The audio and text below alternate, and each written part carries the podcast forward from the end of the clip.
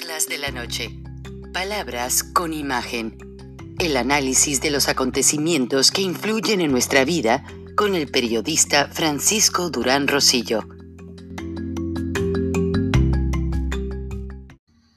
Bienvenidos a un agregado extra de charlas de la noche que se nos hizo interesante incluir en el programa de hoy, rompiendo un poco el formato de nuestro esquema. Pero es que varios de nuestros colaboradores estuvieron en Palacio Nacional en el momento en que el señor canciller Marcelo Ebrard anuncia sus viajes a China y a Rusia para adquirir más vacunas.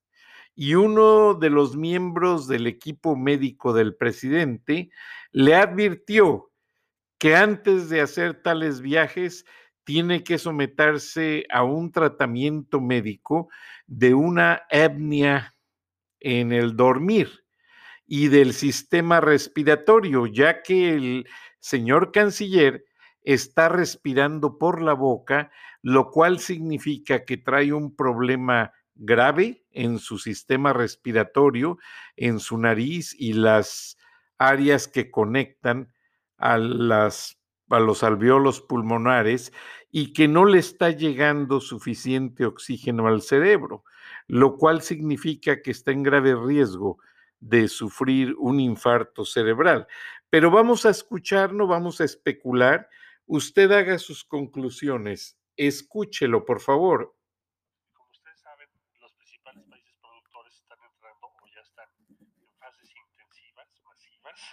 De vacunación. Por lo tanto, el grado de dificultad de acceso a las vacunas va creciendo, cuando menos hasta que no haya una producción suficiente en el mundo. Eh, se ha acentuado también la desigualdad en el acceso. Hay muchos países que no tienen todavía acceso, increíble, a, a esta fecha. Entonces, nos ha pedido el presidente de la República que nos concentremos, que hagamos un activismo dirigido para que no se retrasen los acuerdos que México ya tiene firmados, pactados y hasta pagados los anticipos correspondientes. Me ha pedido el presidente de la República que viaje yo a Moscú. Aquí tenemos un contrato, convenio por hasta 25 millones, de los cuales hemos recibido 900 mil al día de hoy. Les agradecemos mucho porque Rusia está en pleno proceso de vacunación ahora y no obstante ello nos ha enviado esas dosis. Voy a visitar China en cuanto el canciller me confirme la fecha. Ahí tenemos el convenio, como ustedes recordarán, Sinovac y Cancino. Sinovac nos faltan, si no mal recuerdo, 8 millones de dosis. Cancino nos faltan, son 35, nos han entregado una, nos faltan 34. La India, por el convenio con Serum, y además porque está México por aprobar, muy seguramente COFEPRIS, la primera vacuna de origen indio, es decir, diseñada y desarrollada en la India, que se va a aprobar por la COFEPRIS, pues seguramente muy pronto. Ya, ya está muy avanzado ese trámite, entonces nos importa mucho esto. Por supuesto, los Estados Unidos, por razones evidentes, es el país con el que tenemos más relación. Es, ellos van eh, en un buen ritmo en su vacunación, nos importa mucho que nos sigan apoyando. Eh, no tengo pensado ir a Argentina, pero sí decirles que la planta AstraZeneca es que está produciendo ahora en México en Ocoyoacac, en el Estado de México, como ya lo dije, ya produjo sus primeros lotes, estará entregando producto a fines de abril, gracias a una iniciativa entre México y Argentina, en la que también participó la Fundación Slim de una manera muy importante. Bueno, eso es lo que haremos, les estaré yo confirmando las fechas de esas visitas, eh, son muy pronto, y la meta, el objetivo es lograr que México tenga las vacunas acordadas en los tiempos acordados en las próximas semanas para que las metas que ha fijado el presidente se cumplan. Pues es evidente cómo el canciller Marcelo Ebrard respira por la boca antes de hablar y le sigo hablando y vamos por las vacunas y el canciller chino me va a confirmar, o sea, pobrecito, a mí no me gusta especular con los temas de salud, pero ya que una persona que estaba cerca de los médicos que le advirtieron al canciller no hacer ningún viaje largo, mucho menos a un país como Rusia, que ya el verano es todavía bastante fresco, la primavera es, es fresca realmente, entonces eso le afectaría en su sistema respiratorio, causándole algo bastante afectivo a su salud. Y aparte el canciller no está descansando bien, usa ya una máquina respiradora para poder dormir. Esto quiere decir que se le bloquea eh, la nariz, no puede respirar y respira por la boca y es ahí donde las personas roncan demasiado y esta máquina les inyecta básicamente el aire a los pulmones para que su cerebro descanse, reciba el oxígeno y se oxigene todo el sistema del cuerpo. Qué lástima, le deseamos pues que se atienda al señor canciller porque según los médicos no es la primera vez que se lo comentan y no ha hecho caso en atenderse. Bueno, continuamos con nuestra programación habitual. Estás en Charlas de la Noche, Palabras con Imagen.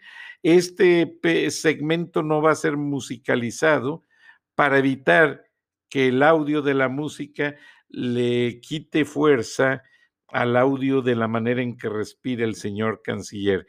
Escúchelo y dígame sus apreciaciones en nuestras redes sociales. Regresamos con el programa. Frank Durán Rosillo eh, te saluda y los saluda a todos ustedes, su amiga María Celeste Raraz, para invitarlos a que se suscriban a mi canal de YouTube María Celeste Raraz, tal como mi nombre, donde les informo todas las semanas eh, sobre entrevistas que tienen un tema que ayuda a mejorarnos como personas y de paso son interesantes. Las pueden encontrar en mi canal de YouTube, así que los espero. Y se suscriben gratis.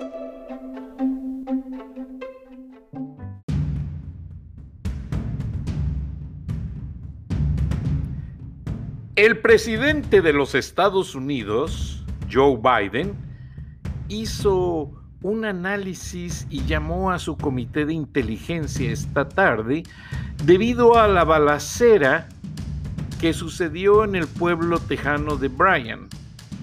Como sé que mucha gente de Monterrey, Nuevo León me escucha, Bryan, Texas es un pueblito al norte de la frontera donde está la academia para entrenar bomberos y a donde son invitados y bienvenidos todos los bomberos de las empresas de la región, el cuerpo de bomberos de Monterrey y un sinfín de gente dedicada a salvar vidas aprende en Bryan, Texas, en la Academia de Ciencias del Fuego.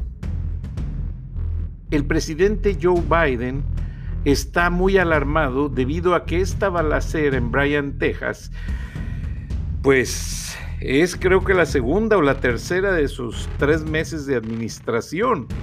Y lo que es más difícil es que ya el gobierno federal declaró a la violencia por las armas de fuego, no la segunda pandemia, sino la primera. La pandemia del COVID pasa a ser un motivo secundario, un escenario secundario. Y lo que hace más cruel y más difícil la situación es que el servicio secreto y la Agencia Central de Inteligencia le respondieron al presidente Biden que ya están encontrando talleres domésticos, o sea, en las casas de ciertos americanos, donde ellos mismos se fabrican sus armas de repetición, metralletas a cualquier escala. Ellos mismos se fabrican sus pistolas, tan seguras y tan efectivas y tan rápidas como las que existen en las tiendas. Entonces, la Asociación Nacional del Rifle está preparando una carta para pedirle al presidente Biden que antes de que empiece con más regulaciones sobre las armas de fuego, mejor permita que siga la venta de armas controladas.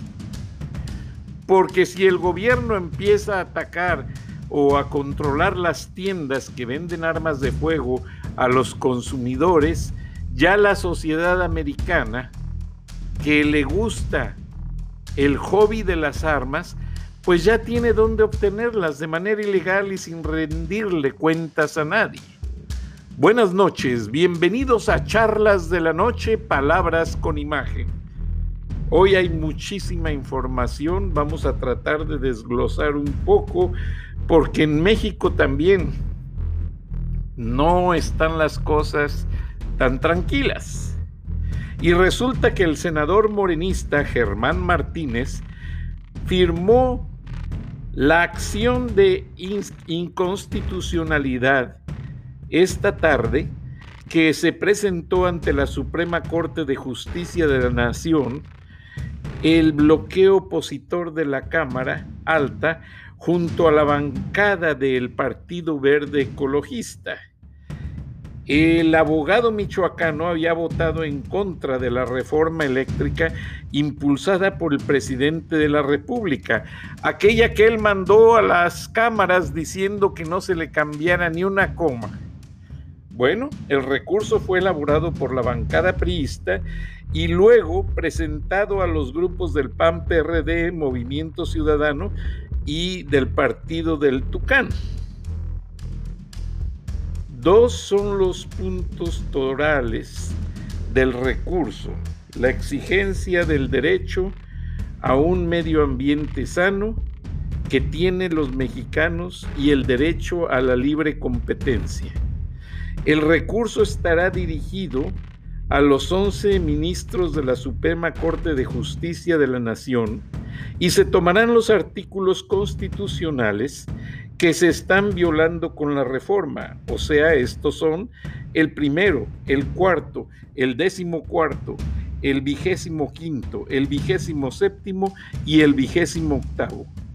Esta acción de inconstitucionalidad impugna todo el decreto de la ley eléctrica debido a que viola los principios constitucionales de progresividad, no regresividad y no retroactividad, además de contradecir el derecho a la salud y a un medio ambiente sano, explicó también el panista Horacio González.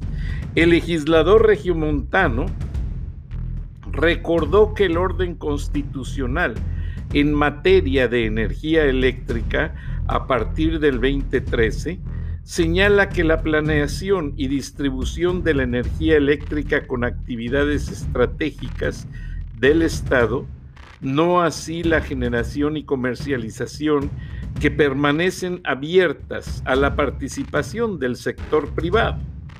Está claro que desde el 2013 la Constitución señala que el sector privado puede generar electricidad, particularmente de fuentes renovables, por lo que la ley eléctrica es inconstitucional. Los mexicanos queremos comprar la electricidad a quien no contamine y nos, nos la dé más barata. Punto, dijo el congresista. Y así ya se ha iniciado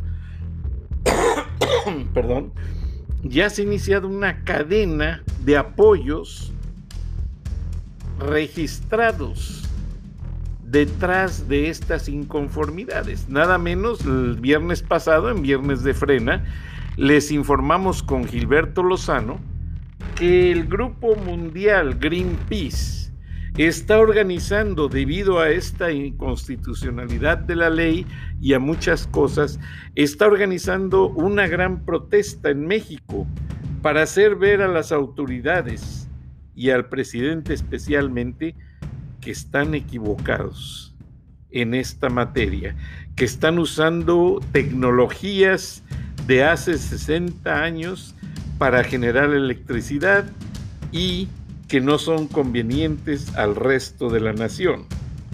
Pero bueno, se viene otra problemática para López Obrador y ya la ve venir y como no puede hacer, ya que él quiere controlar todo, la Comisión Nacional del Agua ve venir una sequía y aparte el sistema Cutzamala que abastece de agua a la Ciudad de México está fallando por falta de mantenimiento, así como el sistema de transporte colectivo falló varias semanas por falta de mantenimiento, así como una refinería, la refinería Lázaro Cárdenas en Minatitán, Veracruz, se dice que sufrió explosiones por falta de mantenimiento, aunque otras fuentes revelan que fueron sabotajes de parte de la gente del ex líder del sindicato, Víctor Romero Deschamps. Bueno, pues López Obrador ya empezó a usar las embajadas como desterradero político. Y aquí habla la directora de Conagua, quien se va a Champs-Élysées, a la Embajada de México en Francia, una de las más cotizadas en el servicio exterior mexicano, porque es como mandarlos a una luna de miel.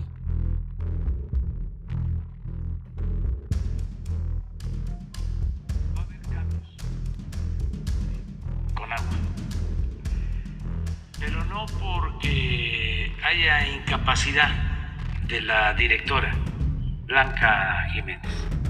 Es una de las especialistas eh, de más prestigio en el país y en el mundo sobre el tema del agua. Es muy buena.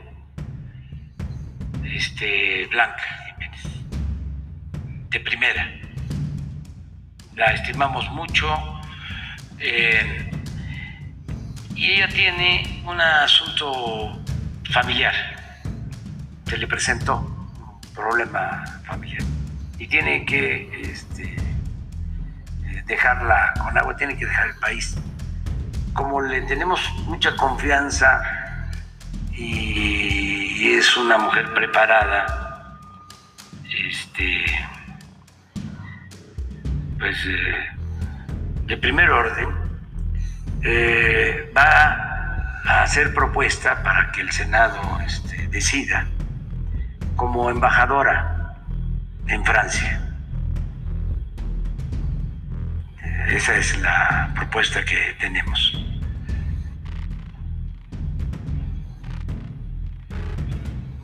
Y eh, su lugar lo va a ocupar Germán Martínez. Hay dos Germánes Martínez. Es Germán Martínez Santoyo. Santoyo. Eh, muy bueno, Germán. Eh, fue el director de el sistema de agua este, cuando fuimos jefes de gobierno en la Ciudad de México. Es un profesional, es un técnico eh, de primera. Entonces, eh, pensamos que de esta manera se va a terminar de armonizar la situación en Conagua. Eso es lo que puedo comentarte. Eh, tuvimos acceso a la relación de cambios que se dieron este pasado primero de abril y pudimos detectar, eh, cotejando documentos oficiales de la CONAGUA, que siete de los funcionarios que entraron en, estos cambios pertenecieron a la administración de eh, José Luis Luege Tamargo con el gobierno de Felipe Calderón Hinojosa. Esto no contradice los eh, pues, cambios que ya se habían hecho en la primera limpia que hubo en la Conagua, presidente. Vamos a revisar todo. Le tenemos toda la confianza eh, a Germán. También, repito, para que no se vaya a malinterpretar, le tenemos confianza y nuestro eh, respeto y agradecimiento a Blanca Jiménez. Es eh, un movimiento acordado, en armonía, Este, y así vamos a ir este, mejorando todo el sistema de eh, la Comisión del Agua. Todo el... Wow, pues qué buen jefe resulta ser ahora Andrés Manuel, complaciendo las necesidades personales. Wow. La verdad que no tengo comentarios, ojalá y sea verdad lo que él argumenta, que existe detrás del cambio para eh, mandar a Blanca Jiménez a la Embajada de Francia, a la Embajada de México en Francia. Ahora, todos estos puntos se comentan en una comisión del Senado, que es el que finalmente aprobaría este cambio. No sé, hay muchas cosas detrás, esperemos que sean buenas y sanas intenciones y pues que la retórica no siga ensuciándose como hasta ahora. Por ejemplo, el mismo presidente dice que el, suceso de las explosiones e incendios en la refinería que yo le mencionaba fue por mantenimiento. Mantenimiento es lo que no están dando en ninguna parte. Este gobierno de la 4T nunca se ha ocupado de dar el mantenimiento adecuado a lo que es, pues, todos los equipos que operan bajo la supervisión del gobierno federal. Y bueno, Félix Salgado Macedonio quiere seguir saliéndose con la suya eh, obviamente él está apoyado por López Obrador, su compadre, y quiere seguir reclamando la legitimidad de su candidatura a gobernador de Guerrero por parte de Morena, lo cual la verdad me deja muy molesto, porque ahí se ve un gobierno de López Obrador, ahí se demuestra lo nefasto que es ese gobierno, esa administración. Y ya hemos hablado muchísimo de las vacunas, pero los videos se hicieron virales en el sentido de que sorprendieron a muchas enfermeras inyectando agua, inyectando aire, inyectando nada. Y obviamente esto está orquestado. Qué casualidad que Marcelo Ebrard anuncia el día de ayer ante el presidente que tiene que viajar a China y a Rusia para negociar la compra de más vacunas. O sea, básicamente no se ve que estén comprando. Cuando uno compra y paga, lo atienden de inmediato. Y el gobierno de México anuncia que va a comprar, pero yo siento que cuando ya van a la negociación, pues las piden de gorra, ahora sí que disculpe el término prosaico y callejero, pero no les da nada.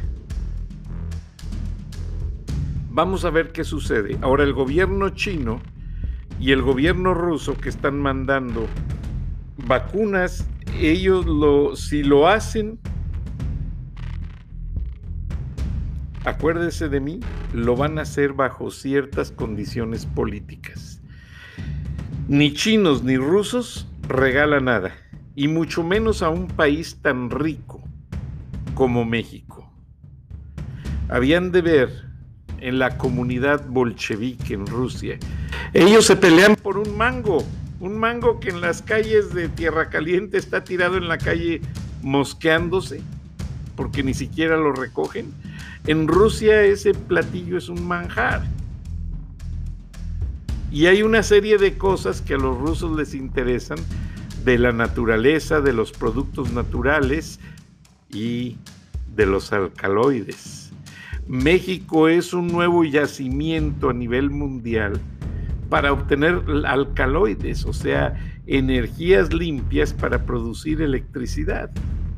Y obviamente son China y Rusia los que están más interesados en hacerlo. Pero vamos a esperar, no hay que adelantarnos, algo se trae el gobierno de la cuarta transformación.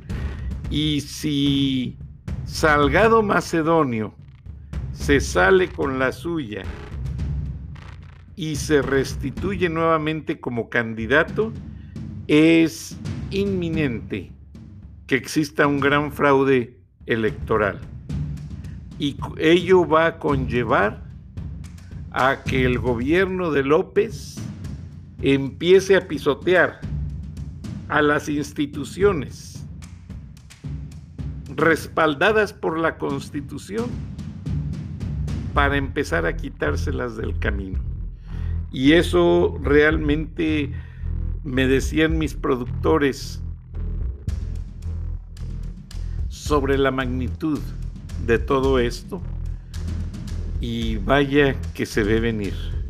O sea, López Obrador, desde el momento en que quiere cambiar la constitución de los Estados Unidos mexicanos, y se ve, se ve, se ve que Marcelo Ebrard tiene un control eh, de inteligencia a través de todas las embajadas, porque están enfocando a que México ya no sea pese a que ayer fue confirmado el primer socio comercial de los Estados Unidos, se ve que quieren que México cambie o amplíe sus horizontes hacia las estepas rusas, hacia China, hacia muchos lugares donde básicamente el gobierno mexicano nunca había pues aspirado a estar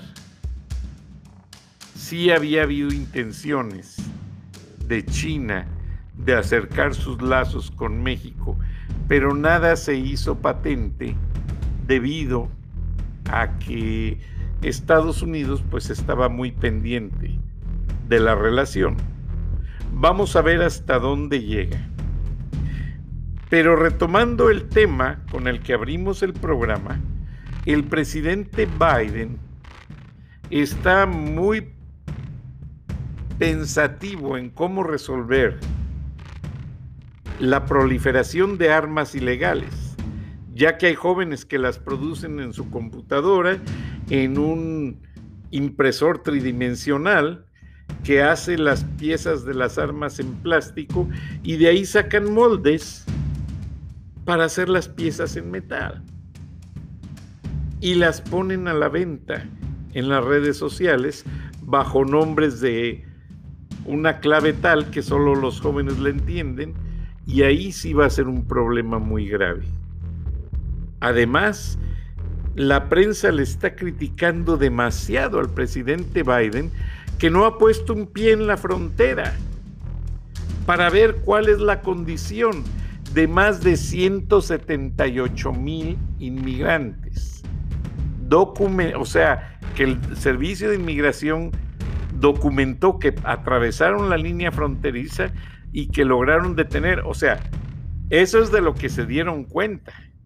Posiblemente existan más de 180 mil, otros 200 mil que sí lograron atravesar a la frontera. Y yo lo creo porque venía manejando por un sector popular mexicano y se ven grupitos ya de gente eh, volteando hacia el cielo, volteando a ver los letreros, y eso te dice, cuando es gente mexicana o latina, volteando a ver el horizonte y volteando a ver a todas partes, eso te indica que esa gente acaba de llegar a esta ciudad y está pasando muchísimo. Ahora, lo que no está pasando es que las autoridades no están llevando un censo. Sería interesante, ok, los dejaron pasar, pero llevar un censo, saber quiénes son, conocer sus huellas digitales. Como ayer dijeron más de 200 jefes de policía de la Unión Americana, ellos van a respetar la idea de que pasen y traten de integrarse a la sociedad americana pero nadie sabe quién de ellos trae antecedentes criminales. Nadie sabe quién de ellos es traído por los carteles de la droga, los carteles del narcotráfico, para completamente dedicarse a actividades ilegales. Y esa es la preocupación principal que priva entre esos jefes policíacos que alzaron su voz. Pero el presidente Biden solamente ratificó a la vicepresidenta Kamala Harris como la persona indicada para revisar los casos de lo que sucede en la frontera. Ahora, ¿Kamala Harris acaso hizo algún viaje a la frontera? No. Desde su escritorio pidió reportes de inteligencia, pidió reportes de lo que es Homeland Security y hasta ahí, y así se va a quedar la situación. Mientras tanto, el muro, mm, o sea, se hizo caso omiso a la petición de los cuerpos policíacos que pedían reclamaban no detener la construcción del muro de Trump. No, se detuvo. Es más, el muro lo están destruyendo los narcotraficantes. Se están robando los materiales. Nadie dice nada. Número uno. Número dos. Muchas iniciativas de Trump fueron canceladas por Joe Biden y les dio paso atrás.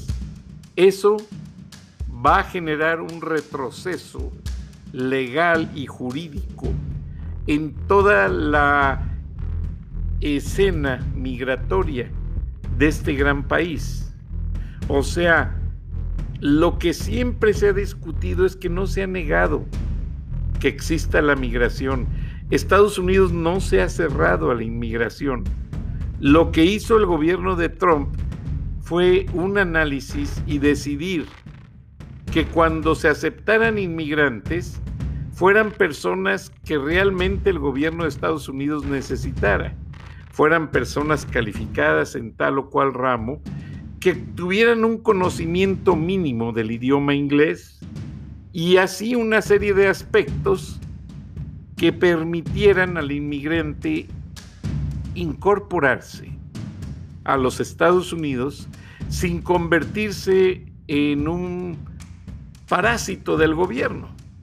Porque los estudios, y los vi, los tienen los senadores, los tienen los congresistas, revelan que ya los inmigrantes llegan muy a gusto, indocumentados y reciben más beneficios económicos y de servicios médicos que cualquier ciudadano que paga impuestos. Y eso a mí me pasó muy tristemente en el hospital Northside aquí en Atlanta, que está pegado a la 285. Un familiar mío muy cercano se sentía muy mal. Era un fin de semana largo, pues no hubo alternativa más que llevarla al hospital. Nos tuvieron esperando horas que porque no llegaba la autorización del seguro médico para internar. Llega un paisano, y me da pena decirlo, no tengo nada contra mi gente, con la mujer así, con la barriga que casi estaba lista para dar a luz. Sale un ejército de enfermeras y enfermeros, le ponen la silla de ruedas y la ingresan de inmediato para recibir al chamaco. Qué bueno. Le dice el enfermero afroamericano de la puerta, usted quédese aquí para que me dé los datos. Y el mexicano dijo no English y me volteé a ver a mí y le digo en inglés al enfermero, yo le traduzco, me está pidiendo que le traduzca. Y ya pidió el enfermero los datos generales, nombre de la mujer, nombre del esposo, domicilio, esto y lo otro. Y cuando le dice, ¿y el seguro? Sale el paisano corriendo al, estacionamiento y dije yo, ay Dios mío, qué eficiente. Y trae una tarjeta de seguro. Pues sí, pero era el seguro del carro, no era un seguro médico.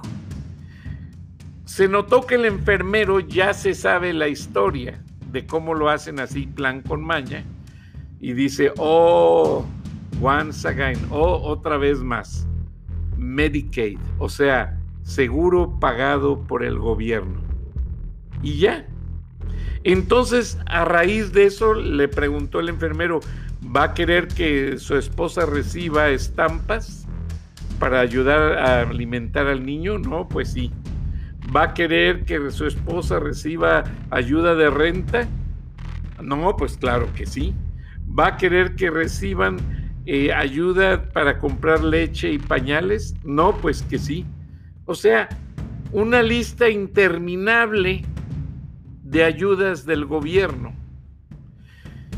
Yo en esos años trabajaba en Turner Broadcasting System, la que es la compañía dueña de CNN y TNT y Cartoon Network.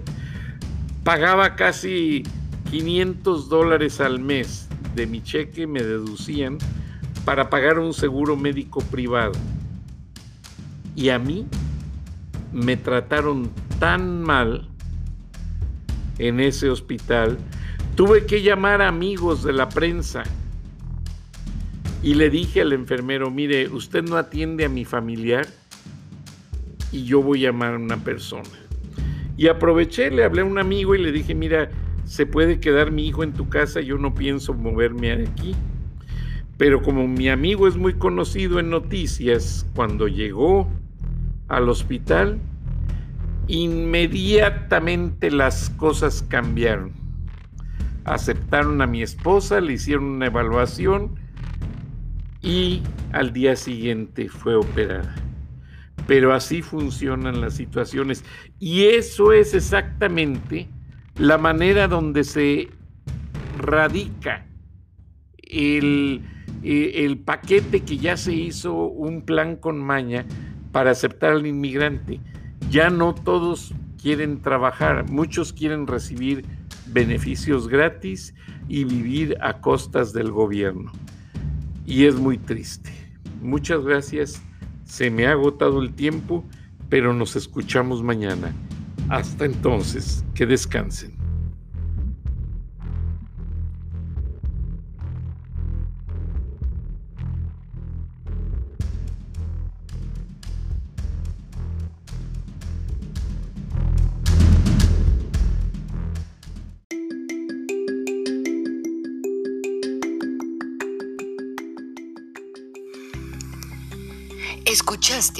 Análisis de la noticia, transparente como el agua, con el periodista Francisco Durán Rosillo